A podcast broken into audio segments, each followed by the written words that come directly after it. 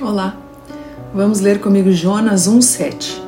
E dizia cada um ao seu companheiro: Vinde e lancemos sortes, para que saibamos por que causa nos sobreveio este mal. E lançaram sortes, e a sorte caiu sobre Jonas. Qualquer semelhança não é mera coincidência.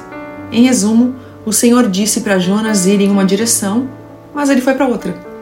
Precisamos obedecer à palavra de Deus. Quando não obedecemos, a nossa desobediência afeta quem está conosco.